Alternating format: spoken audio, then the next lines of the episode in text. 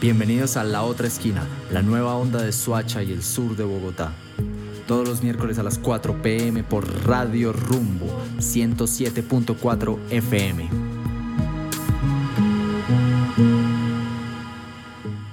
Muy buenas tardes queridos amigos, queridas amigas, ¿cómo les va? Bienvenidos a La Otra Esquina Radio, el lugar donde cada semana encontramos nuestro sur. Hoy es miércoles 17 de febrero de 2021 y nosotros seguimos acá en Radio Rumbo, en la 107.4, encontrándonos desde esta esquina de Cazucá y descubriendo y conociendo Suacha y el sur de Bogotá a través de sus jóvenes, sus historias y todos sus proyectos. Karen, Cris, qué bueno verlos, ¿cómo les ha ido? Hola Andrés, hola Cris, un saludo muy especial a todos nuestros oyentes.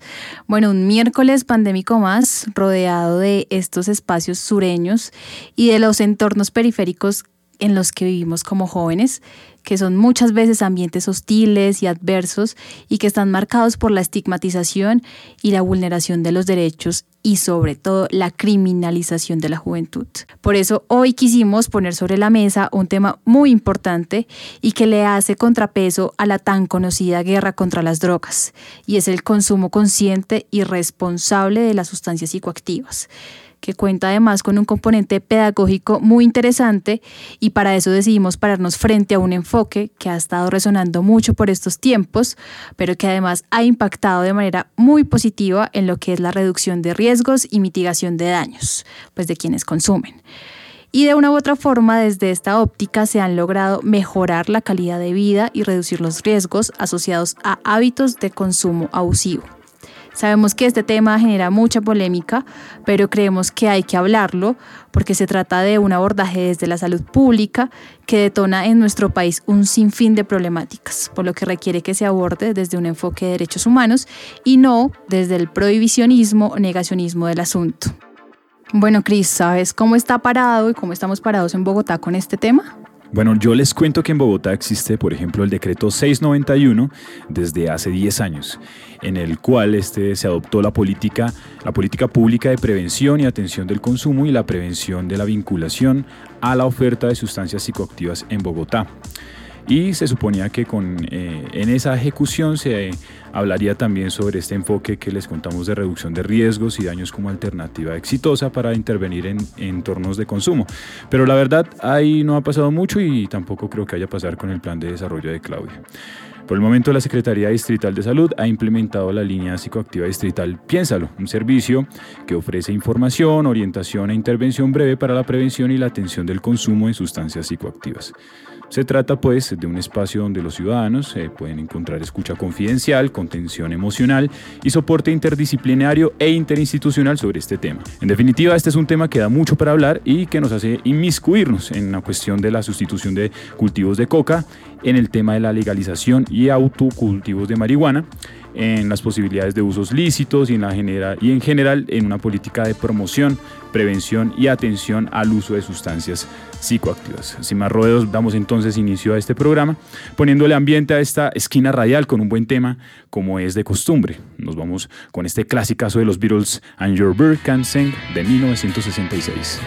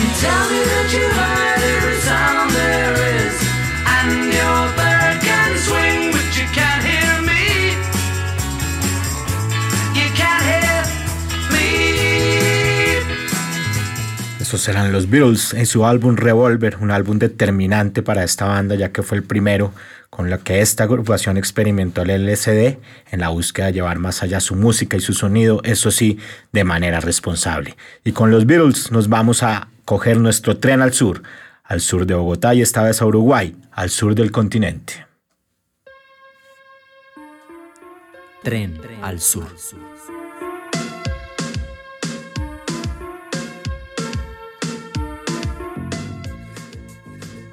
Bueno, yo quiero antes que nada contarles a los oyentes que invitar colectivos juveniles de nuestros sures para hablar del tema de reducción de daños y, y, consumo responsable fue muy difícil. Y si les cuento esto es porque creo que precisamente refleja todo lo que todavía hay por hacer en la pedagogía sobre estos temas en nuestras localidades. Afortunadamente, la buena noticia es que la logramos, por eso hoy vamos a contarles sobre un colectivo increíble y una persona que ha venido liderando este colectivo alrededor de nuestro tema del día.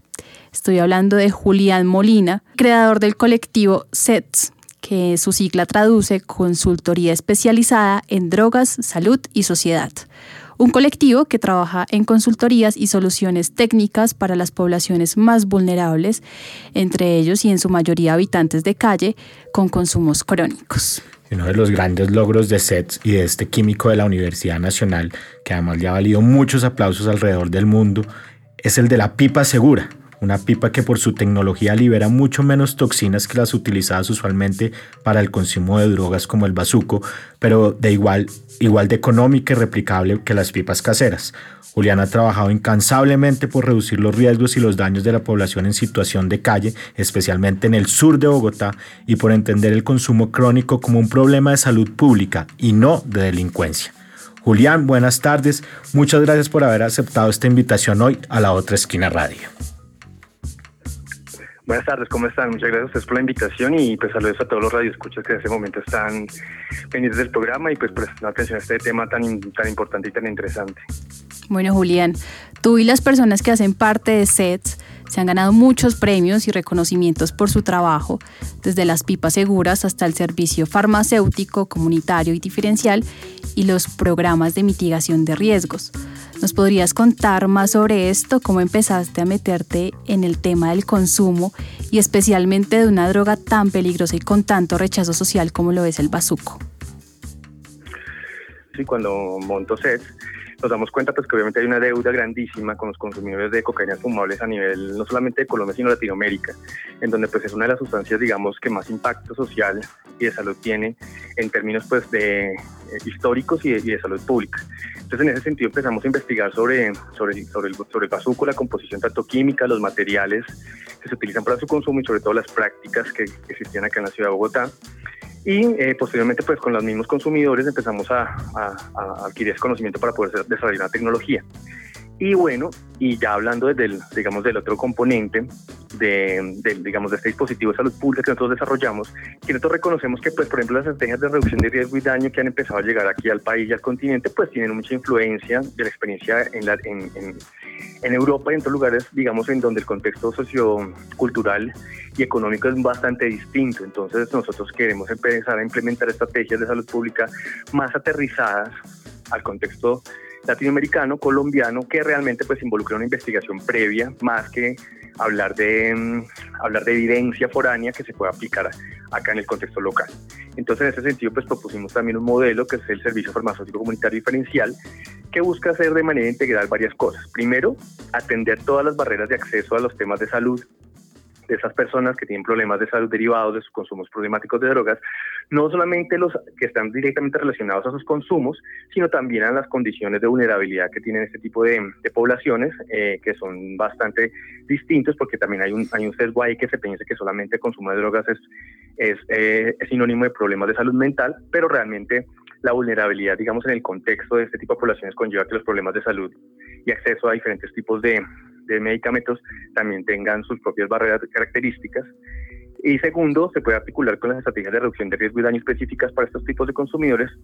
Y tercero, se puede articular con todas las estrategias de base comunitaria que se vienen ejerciendo en el país y que digamos por, por, por ser digamos un componente muy técnico el de la salud pública pues no está como dentro de su campo o, no, o su especialidad en este, estas alternativas de, de, base comunitaria para digamos ejercer realmente un, un dispositivo con, con, los, con los técnicos y la gestión de indicadores y bueno, todo este tipo de cosas que se requerían para realmente que pudiera funcionar en, como, como termi, en términos reales de salud pública. Qué interesante, Julián. Y, y, hace un rato hablábamos aquí en cabina sobre una primicia que nos encantaría contarles a nuestros oyentes y es la del proyecto que van a lanzar tú y el equipo próximamente sobre agricultura urbana, para que en un contexto terapéutico las poblaciones vulnerables con un consumo crónico aprendan a cultivar las propias plantas de las que salen muchas de las sustancias psicoactivas y a manejar con ello, por ejemplo, ejemplo, problemas de ansiedad, violencia, microtráfico, entre otras cosas. Eh, me gustaría preguntarte cómo funcionaría bien este proyecto y cómo crees que en vez de aumentar el consumo reducirían los daños derivados del consumo tradicional buscamos es que en ese contexto las, las propias personas no aprendan no, aprend, aprendan no solamente a, a, a, tomar la sustancia como medicamento que otra persona les da, sino que aprendan a cultivar, aprendan a transformar esa planta y finalmente puedan aprovechar esos usos terapéuticos o nutricionales que tienen esas plantas dentro de sus contextos de salud, eh, un poco golpeados por, pues, los, por, por, los consumos problemáticos de sustancias. Entonces, podemos hablar de temas de ansiedad, podemos hablar de temas de nutrición, podemos hablar temas de de reducción de riesgo y daño. Y pues todo, todo eso depende, digamos, del tipo de planta que queramos utilizar en su momento.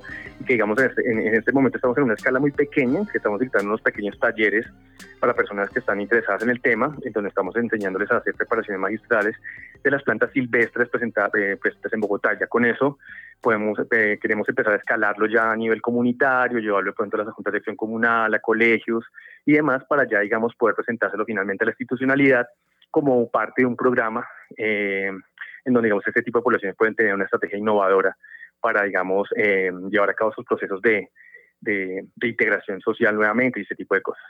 Yo estoy seguro que estos mecanismos van a ayudar a reducir los índices de violencia y de microtráfico que tanto atacan a nuestros sures y a nuestra suacha y que de esa manera podemos encontrar unas vías diferentes que la que están contempladas ahora en la política antidrogas. No te vayas Julián, seguimos acá en la otra esquina, ahora con Jimi Hendrix y esta canción Purple Haze.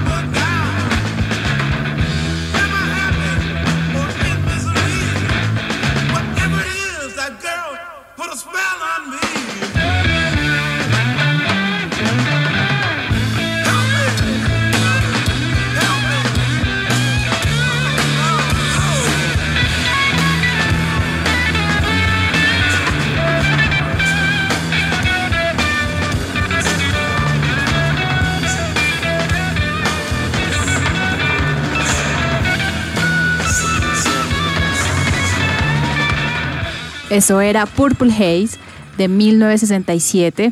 Después de luchar contra la depresión y la ansiedad y de caer una y otra vez en el consumo problemático de drogas y también de alcohol, Jimi Hendrix murió besando el cielo, como lo dice en su canción.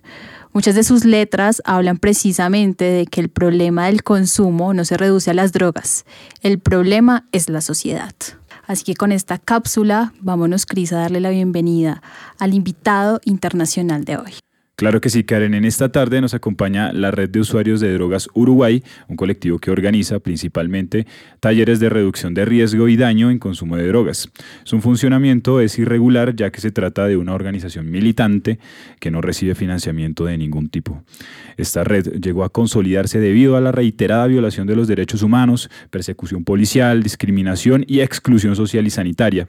Además de esto, es uno de los colectivos que estuvo en el desarrollo de la ley de regulación del cannabis en ese país. Justamente en su actuación en la campaña para la regulación del cannabis, estuvo uno de los integrantes, Gustavo Manfredi, un autocultivador y recepcionista allí en Montevideo. Gustavo, bienvenido. Qué gusto tener en la otra esquina a uno de los exponentes que desde abajo, desde la colectividad, le apuntó a la regulación del cannabis en un territorio como Uruguay, reconocido en Latinoamérica en asuntos de derechos. Quisiera comenzar preguntándote cómo se articula esta red de usuarios de drogas Uruguay al movimiento por la legalización del cannabis y por otro lado a la ley 19.172 aprobada por el Parlamento allí en este país.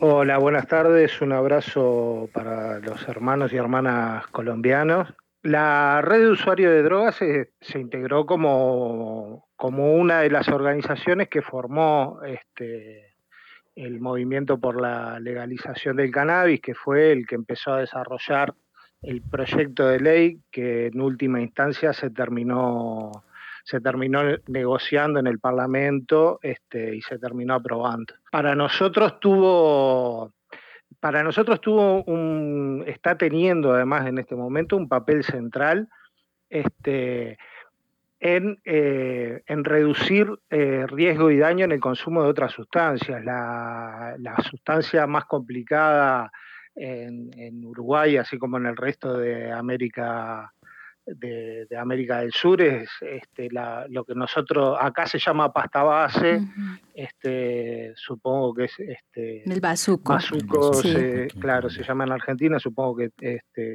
la, lo que se referían ustedes también, o sea, la cocaína fumable, este, desecho de cocaína eh, para fumar, este, y, y si bien la marihuana no es este, no es una sustancia que sustituya, este, porque no, tiene las mismas características en cuanto al consumo, sí el cultivo, nosotros hemos apostado al cultivo y lo impulsamos como, una, como un aspecto terapéutico, porque este, como, como decías tú bien ahora en el, este, hablando de Jimi Hendrix, este, el problema no, no, o sea, hay sustancias que son peores que otras, pero el problema no es tanto la sustancia, uh -huh. este, sino la sociedad, y es la sociedad la que genera este, el consumo problemático. Y ese consumo problemático lleva a que las personas no tienen mucho este, qué hacer, no tienen mucho en qué utilizar la cabeza, digamos, y el cultivo de marihuana implica este, conocer eh, tiempos de germinación de una planta, implica conocer determinadas espe especificaciones, este, como puede ser el pH del suelo, cuándo conviene sembrar, cuándo no, cuántas horas de luz. O sea, implica comprometerse, implica tener un, una especie de compromiso con el cultivo que este, aporta una, vida, una vía terapéutica a la, a la persona que no tiene mucha salida. Y Gustavo, de esta manera me gustaría preguntarte sobre estos talleres de reducción de riesgos y daños que ustedes manejan y eh, quiero saber de qué manera operan estos talleres y cómo ustedes le dan manejo a esta oferta pedagógica primero que lo importante, lo primero, lo más importante de reducción de riesgo y daño es no morir y lo segundo no ir preso. Y para empezar, este, vamos siempre eh, buscando, eh, buscando entender dónde está el problema, por qué, eh, por qué, qué quiere decir droga, por ejemplo, ¿no? Este, porque nosotros cuando hablamos, estamos hablando de drogas y todos sabemos de qué estamos hablando, pero cuando vamos a rascar, rascamos un poquito, este, ya no entendemos tan bien qué es eso. Este, por ejemplo, hoy en, Uruguay, y estoy seguro que hasta ahora en Colombia también, el 100% de las personas este, consumieron algún tipo de droga desde que se levantaron hasta ahora. Este, acá en Uruguay se consume eh, mucho mate, que es una infusión que tiene cafeína, este, y quienes no la consumen han consumido café, té, azúcar, este, han consumido toda una serie de drogas solamente por hablar de las drogas sociales más comunes y cotidianas que consumimos. Están también quienes han consumido eh, drogas este, de tipo médica y quienes han consumido alcohol, tabaco. Lo que es un problema es este, algunos tipos de drogas en algunos tipos de consumo y parte del problema grande que tiene es la visión que tiene la sociedad de lo que es una droga o de lo que son esos consumidores de droga en realidad. En ese sentido también quería preguntarle a Julián, que ahorita nos hablaba de las experiencias que hay eh, en el mundo, en Europa, de reducción de daño y que nos decía que querían concretarlo mucho más hacia Latinoamérica, que tanto Uruguay ha sido un ejemplo y que tantos aprendizajes hemos tomado de un país que yo siento está algunos años adelante. Pues yo, yo creo que digamos en este momento de la historia todas las regulaciones en temas de cannabis a nivel mundial son sui generis, ¿no?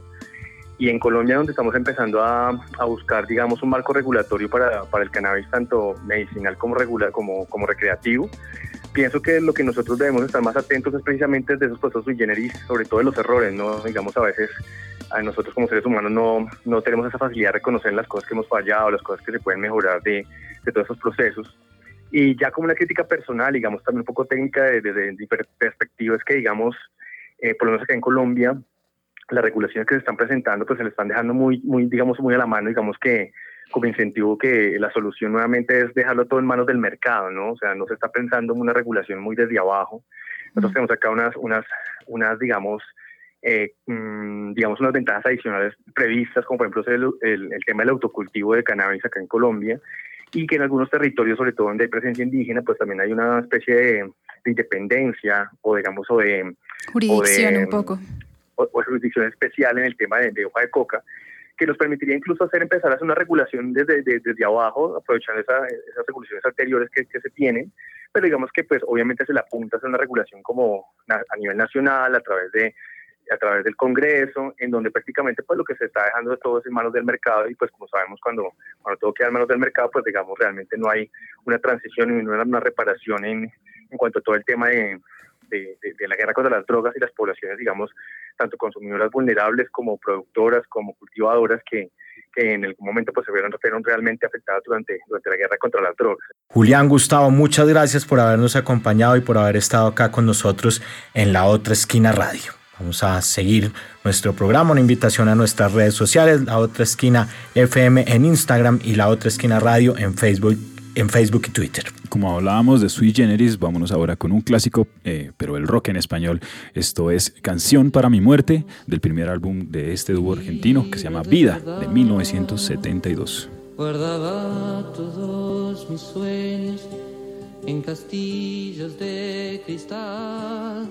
Poco a poco fui creciendo y mis fábulas de amor se fueron desvaneciendo como pompas de jabón. Te encontraré una mañana dentro de mi habitación y prepararás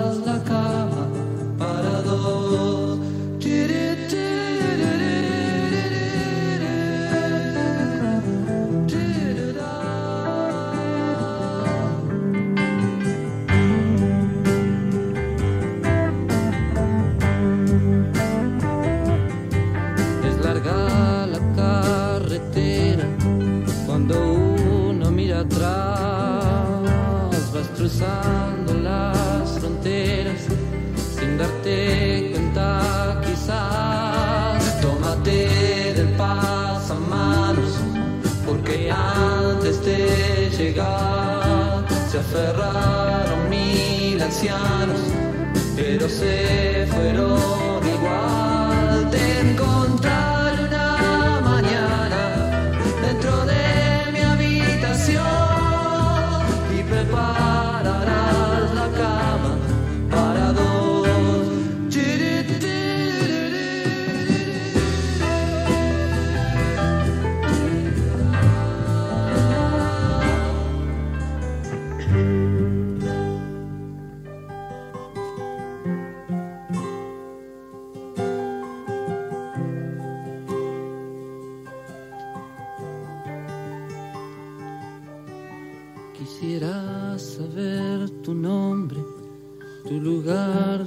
dirección. Y si te han puesto teléfono, también tu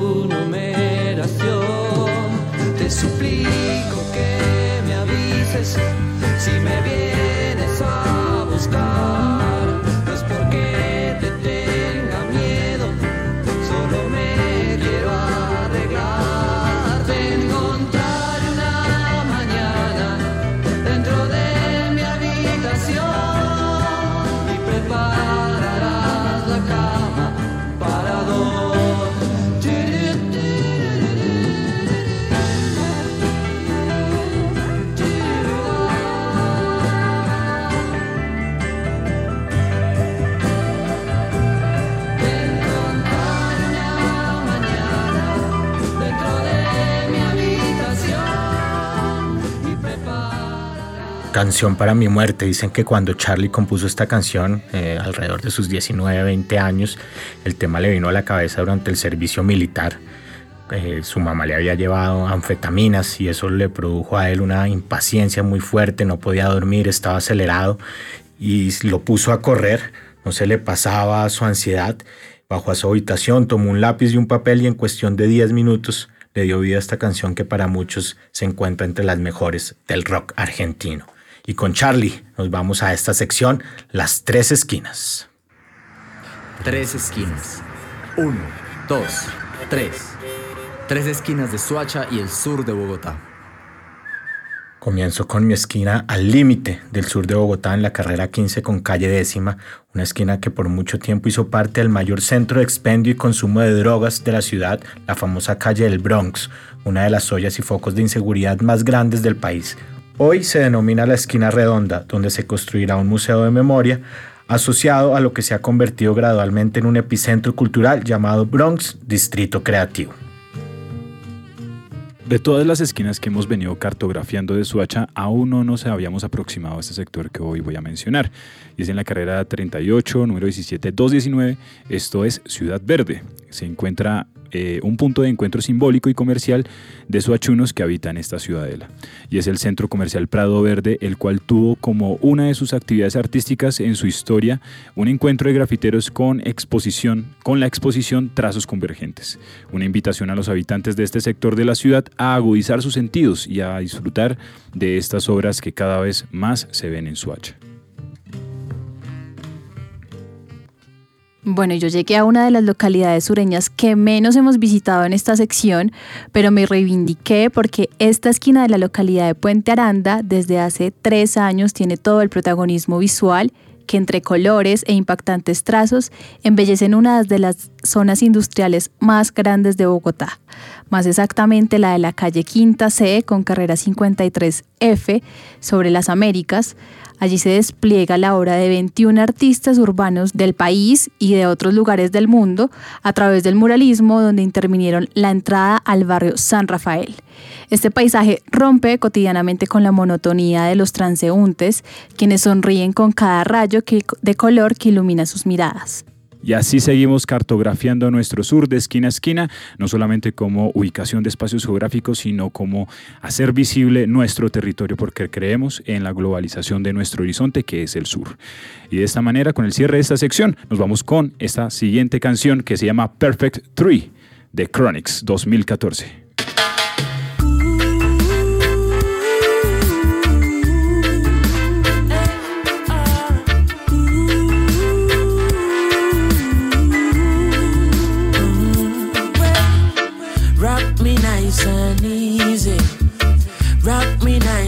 Slow. I in the early morning, and you turn me on, so let the good times roll. I said them try fi separate we, but me no wanna crack fi smoke. Give me the ital in my brain and let it light up in my dome. I wonder if for me alone one steam in the sensei every time. I wonder if for me alone one burning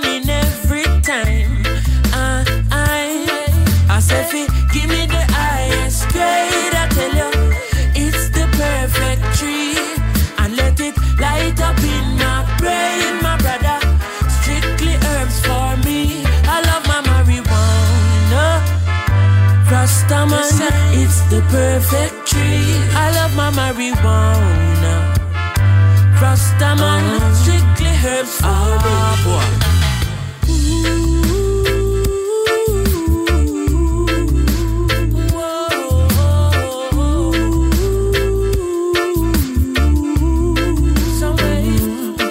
I say me granny say no touch it And me say grandma you're insane Nobody incriminate no coach it It never hurt nobody's brain.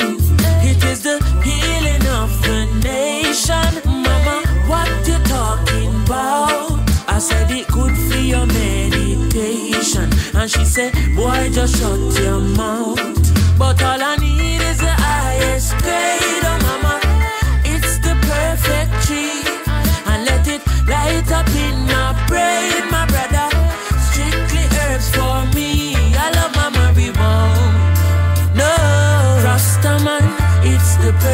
perfect. I love my marijuana. Boy, Rastaman, strictly herbs for me. Uh, inna the hills when me steaming. Hey, I me say nothing can sweet so.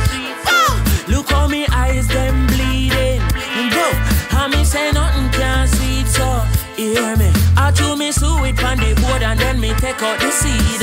Teflon a hard stranic sour that you a steam. The highest get me eye me I wonder if me a dream. I easy grow will me boss.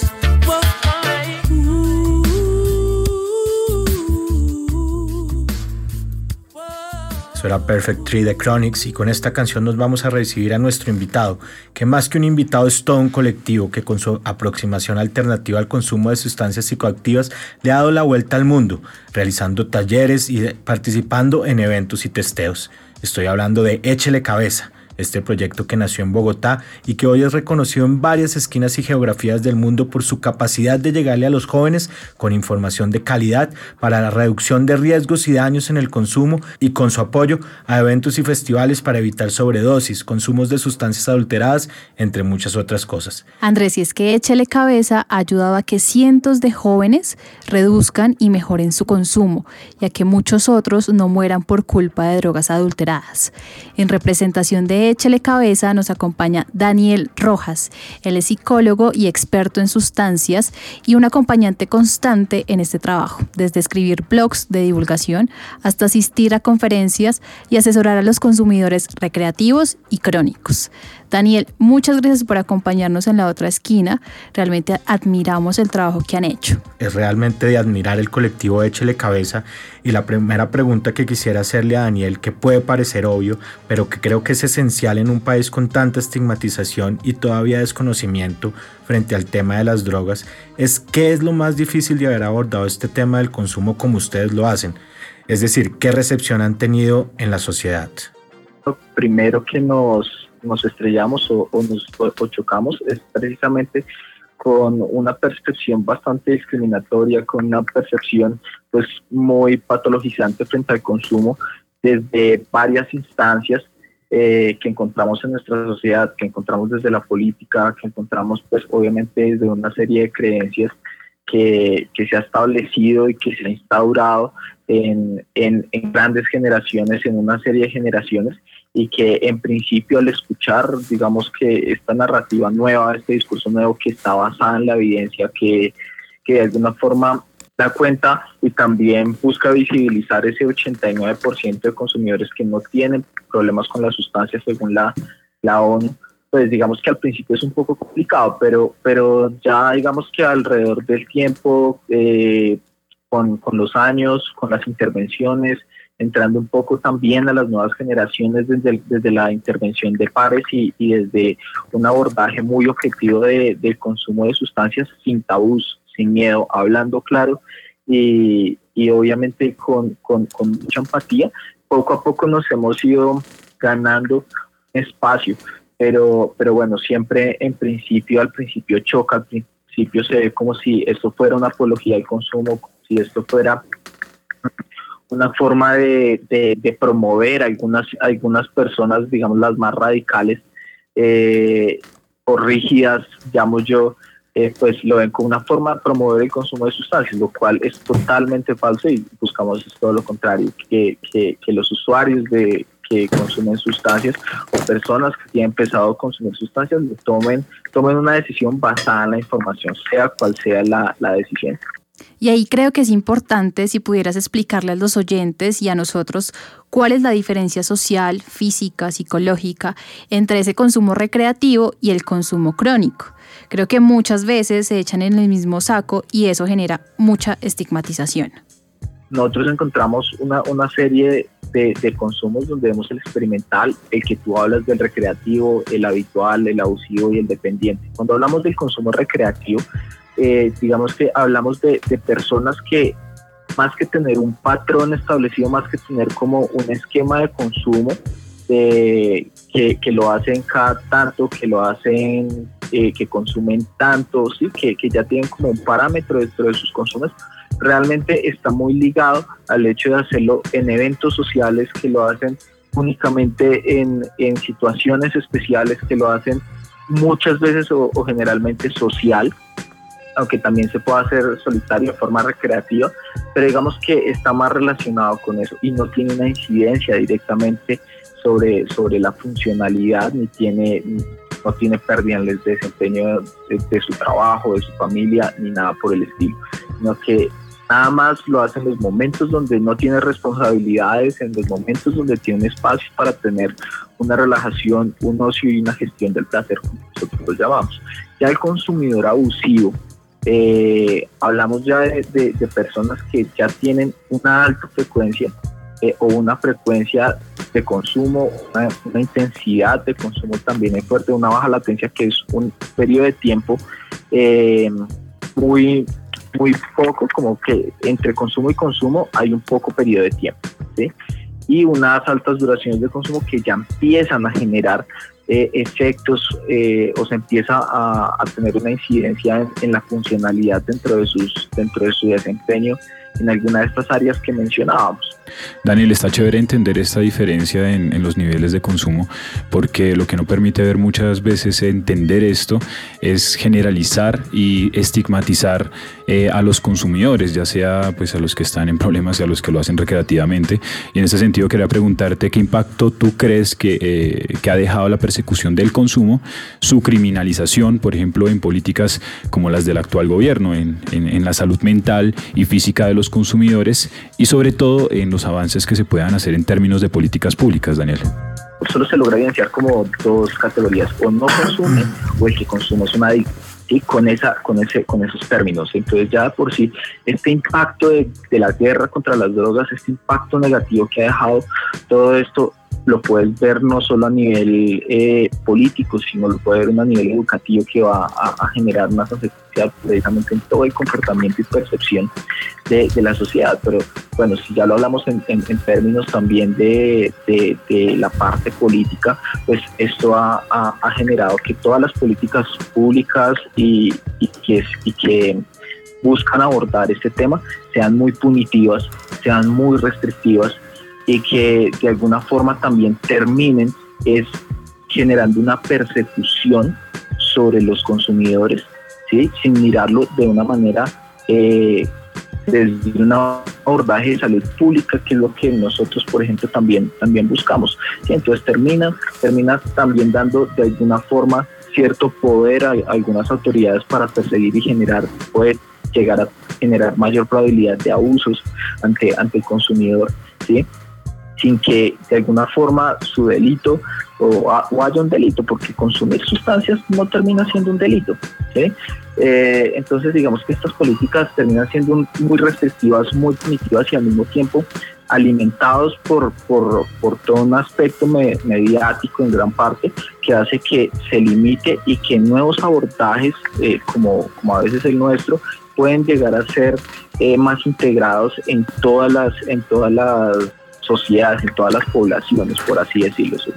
De este aspecto también, eh, digamos que a nivel de salud dan, dan la posibilidad de que el único tratamiento, así, así, así no haya un consumidor, así llegue una persona donde el psiquiatra, donde el médico y le diga, oiga, es que tengo un consumo y, quiero tal vez es regularlo sin necesidad de bajarlo, la única alternativa que le den es ir a, tener una rehabilitación en un centro internado que también tiene muchas implicaciones a nivel psicológico y social.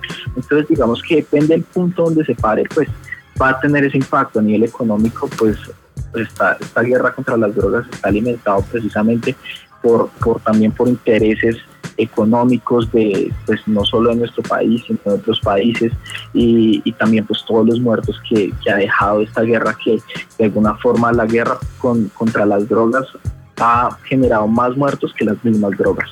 Estamos hablando con Daniel Rojas del colectivo Échele Cabeza, que sin duda ha sido inspiración y referente para todos los que nos interesa investigar este tema. Te contamos, Daniel, y también a todos nuestros oyentes que precisamente desde Tiempo de Juego y desde la otra esquina estamos haciendo una investigación en alianza con Open Society, quien nos pidió entender si había una relación directa entre las drogas y el delito, un informe que se lanzará el 18 de marzo y que trabajamos en Ciudad Bolívar con una barra popular y que hasta ahora nos deja muchas conclusiones que nos dicen que todo tiene que ver más con, con una violencia estructural, con un tema de sociedad y que no hay una relación directa entre estas dos cosas. Vamos a ir ahora a nuestra sección Aguante la Paz Podcast. Aguante la Paz Podcast.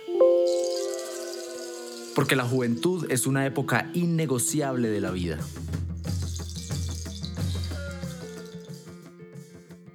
Bueno, en Aguante la Paz casi siempre traemos historias de las zonas rurales, de los embates de la guerra y de la fuerza de los jóvenes en estas circunstancias. Hoy, sin embargo, hablaremos de Johander, un joven que, como los otros de Aguante la Paz, resisten con su fuerza y espíritu a los coletazos del conflicto, pero que se ha visto envuelto en el consumo crónico de heroína, en el microtráfico y en la marginalidad que el conflicto dejó en las ciudades en especial en la capital del Valle del Cauca. Este aguante es un homenaje a todas esas organizaciones y personas que a diferencia de la aproximación que la guerra contra las drogas hace, abogan por los derechos humanos, por la salud pública y porque los niños, niñas y jóvenes adolescentes puedan tener y puedan contar una historia.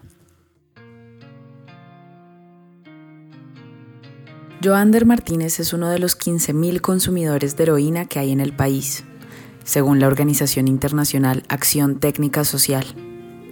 Para muchos, Joander no entra dentro de la categoría de víctima del conflicto armado, pero él, como muchos otros jóvenes, ha sufrido los coletazos que la guerra ha dejado en las ciudades. Desde niño vive en las calles del centro de Cali, la ciudad con más índices de consumo de sustancias en el país y también la más violenta, según datos de medicina legal. Pero Joander no es solo una cifra. Joander es un venezolano que a pesar de su alegría y las ganas de salir adelante, hace parte de todos aquellos que por la desinformación, la estigmatización y la marginalidad de un contexto marcado por el microtráfico, el desplazamiento y la falta de oportunidades, un contexto que por décadas ha asolado a la capital del valle, han tenido que luchar con el consumo crónico. No, las personas de mi, de mi barrio no tuvieron nada que ver en cuestión del consumo con mi persona.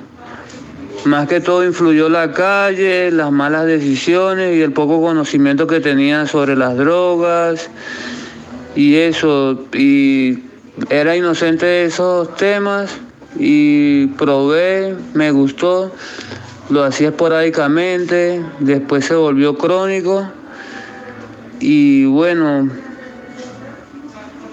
eh, cuando estaba pequeño, en mi casa sí había violencia intrafamiliar, mi papá que le pegaba a mi madre. Cambie es el programa de reducción de riesgos y daños de la ahora Corporación Viviendo, una organización que le apuesta desde 2006 al consumo responsable e higiénico y al trabajo con las comunidades que han sido víctimas del conflicto armado, de desplazamiento o de violencia intrafamiliar y que llegan a los barrios más marginados de la ciudad, como en el que vivía Joander. Actualmente, Cali recibe a casi 1.600 nuevas víctimas inmigrantes cada mes, de acuerdo con datos publicados por la alcaldía.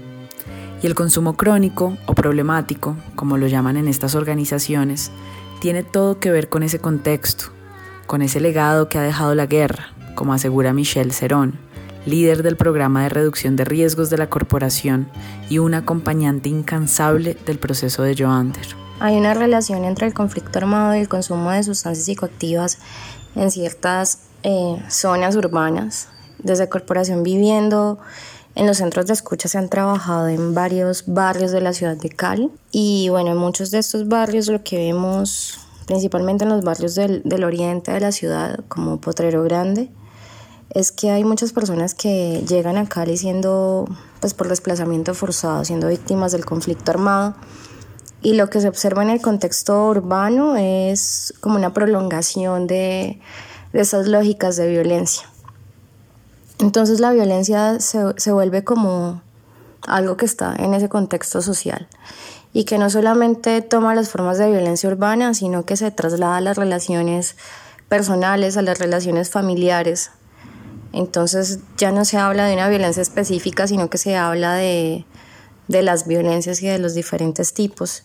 Y esto, por supuesto, lo que genera es que el entorno social donde se desarrolla la vida del individuo sea un, un entorno hostil que no genere factores de protección, entendiendo estos factores de protección como condiciones favorables para un pleno desarrollo personal, condiciones que hacen que, que el individuo eh, se sienta, tenga un bienestar físico, emocional, mental. Eh, por supuesto, esto acentúa las condiciones de vulnerabilidad, sumado pues a las faltas de oportunidades, a la estigmatización, pues son factores que, que ponen en riesgo principalmente a los niños, niñas, adolescentes y jóvenes. Entonces, pues hay mayor exposición a que si, si tienen un consumo, pues no eh, pueda transitar fácilmente de lo recreativo o experimental a un consumo problemático. El entorno hostil del que ha sido parte Joander y del que habla Michelle ha sido alentado asimismo por la política antidrogas, que criminaliza a los jóvenes consumidores, los asocia con la delincuencia y evita que se creen conversaciones que permitan entender que los consumos problemáticos, como el de Joander, son un tema de salud pública y de falta de oportunidades, no de terrorismo. Aún así, luchando contra la estigmatización y el desconocimiento, Joander decidió un día iniciar el cambio. Al principio lo hizo pensando en ahorrar dinero, pero ahora lo hace por la convicción de que al menos así puede mitigar los riesgos a los que estuvo expuesto por tantos años. Yo creo que sí se puede tener un consumo responsable.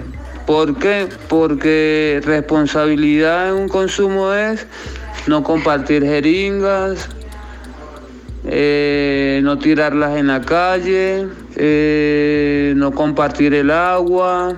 Es difícil, no todos, no, no es que no todos puedan, todos podemos hacerlo, pero hay mucha gente que no presta atención al daño que se pueden hacer más adelante con las enfermedades que pueden ser hepatitis, VIH, sífilis y cualquier otra enfermedad que se pueda transmitir a través de la sangre, pues. Pero sí se puede. Eh, yo se lo puedo explicar a las personas, pero no todo el mundo no lo va a entender porque a la mayoría del mundo quiere un mundo sin drogas y eso, y nos tienen como rechazados, pero sí se puede tener un consumo adecuado, responsable y higiénico. Otra de las grandes diferencias entre la guerra contra las drogas en Colombia, que deja casi 4.000 muertos al año, en su mayoría jóvenes, y los programas de reducción de daños, es que estos últimos comprenden que quien consume es un ser humano, no un criminal, y por ende buscan minimizar las consecuencias negativas que el consumo de sustancias puede tener sobre la salud de quienes consumen y de la sociedad, en últimas. Borrar el consumo de drogas en el mundo es casi imposible. No se puede tapar el sol con una mano. Lo que sí es posible es que el consumo no sea consecuencia de la violencia o del abandono, de la guerra, de la ignorancia frente al tema. La principal diferencia entre la reducción de riesgos y daños y la política antidrogas es que la política antidrogas sitúa a la persona que consume sustancias psicoactivas como, un- como un criminal. O sea, es la criminalización del consumo. Entonces, eh, todas las leyes y demás se determinan hacia la prohibición, mientras que la reducción de riesgos y daños sitúa a las personas que consumen sustancias psicoactivas como lo que son, como un sujeto de derechos y lo que entra a hogares por sus derechos. De hecho, en las personas que tienen un consumo problemático de drogas, eh, pues se entiende que es una persona que está en una situación de sufrimiento psíquico y social y pues lo que se quiere es atenderla y garantizarle el acceso tanto a servicios sociales y de salud, así como también a la restitución de sus, de sus redes. Este tipo de programas no solo busca mitigar el riesgo en el consumo, sino también quitarles de las manos el negocio a los carteles, narcotraficantes y grupos armados, responsables del 59% de las muertes del país en 2020, según Crisis Group, y de cientos de jóvenes que mueren de sobredosis por drogas adulteradas. Michelle trabaja incansablemente para que personas como Joander puedan recibir un trato digno, asesoría, acompañamiento y la información que nunca recibió cuando era un adolescente y comenzó a consumir. Asimismo, que con la corporación encuentre oportunidades, esas que son a veces tan escasas en muchos barrios de Cali y de toda Colombia. La verdad, la corporación me sigue brindando la ayuda de tener un trabajo acá estable. Acá en el local ah, me encargo de hacer y entregar kit higiénico de inyección. Le hablo a los usuarios que no compartan las jeringas, que traten de tener un higiene en cada inyección, que, que traigan las jeringas, que no las vendan. Michelle, como muchas otras personas y organizaciones en nuestro país, seguirán abogando porque más y más jóvenes no pierdan su juventud en medio de tanta indiferencia y puedan soñar con un proyecto de vida. Sí, porque en medio de la guerra soñar es una forma de protesta. Y Joander sueña con Para mí, estar mucho mejor económicamente, ayudar a mi familia porque se lo merecen mucho, poder dejar la heroína para siempre. Mi sueño es tener mis cosas propias, ayudar a las demás personas que se lo merecen, porque todos tenemos oportunidad. Sigue soñando, Joander. Aguante Corporación Viviendo, aguante la paz. Michelle, como muchas otras personas y organizaciones en nuestro país, seguirán abogando porque más y más jóvenes no pierdan su juventud en medio de tanta indiferencia y puedan soñar con un proyecto de vida. Sí, porque en medio de la guerra soñar es una forma de protesta. Y Joander sueña con Eh, la cuarta, para mí, estar mucho mejor económicamente, ayudar a mi familia porque se lo merecen mucho, poder dejar la heroína para siempre. Mi sueño es tener mis cosas propias, ayudar a las demás personas que se lo merecen, porque todos tenemos oportunidad. Sigue soñando, Joander. Aguante Corporación Viviendo, aguante la paz. Desde acá le mandamos un abrazo a Johander y un agradecimiento especial por habernos contado su historia y haber permitido conocer un poco de su proceso y yo sí les digo que es muy grato saber que un proyecto como Corporación Viviendo ha llegado a un sector como Potrero Grande, recién llegó de allá y es uno de estos lugares donde confluyen todos los males del país, un lugar de cerca de 7 mil habitantes en el distrito de Agua Blanca, donde se hace muy necesario un proyecto como este. Y en ese mismo sentido yo quería preguntarle a Daniel eh, el reto que tienen también de llegar a estas localidades del sur, de diferencia- de diferenciar muy bien cómo el consumo afecta a unos y otros y cómo han hecho ustedes para manejar este tema. Yo tenía el referente de ustedes en, en festivales como Stereo Picnic, también sabíamos que habían estado en festivales como Rock al Parque, pero cómo hacen ustedes también para llegar a estos barrios y diferenciar que las circunstancias son diferentes. Eh, lo que tú me preguntas eh, se basa en un equipo interdisciplinar.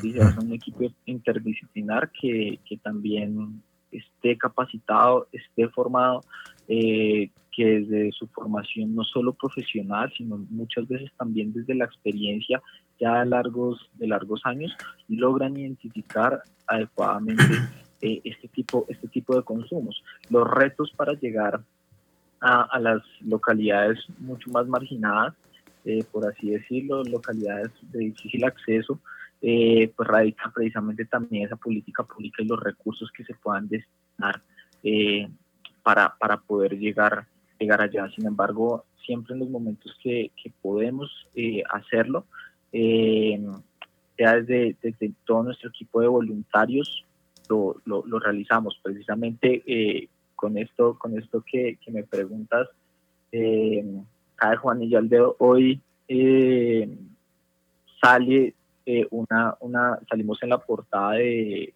la jornada mundial de Apoyo No Castigue, donde realizamos toda una serie de actividades para personas en habitabilidad en calle, donde precisamente llevamos kits de aseo, donde llevamos también el programa de amor concentrado para los eh, perritos que están, que están en la calle, que acompañan a los habitantes de calle. Entonces, digamos que los retos son muy grandes y depende también mucho de la política y los recursos que sean destinados. Sin embargo, pues en el momento en que nosotros desde el voluntariado también en Échele Cabeza disponemos del tiempo, eh, lo, lo, lo, estructuramos, lo planeamos y, y, lo ejecutamos.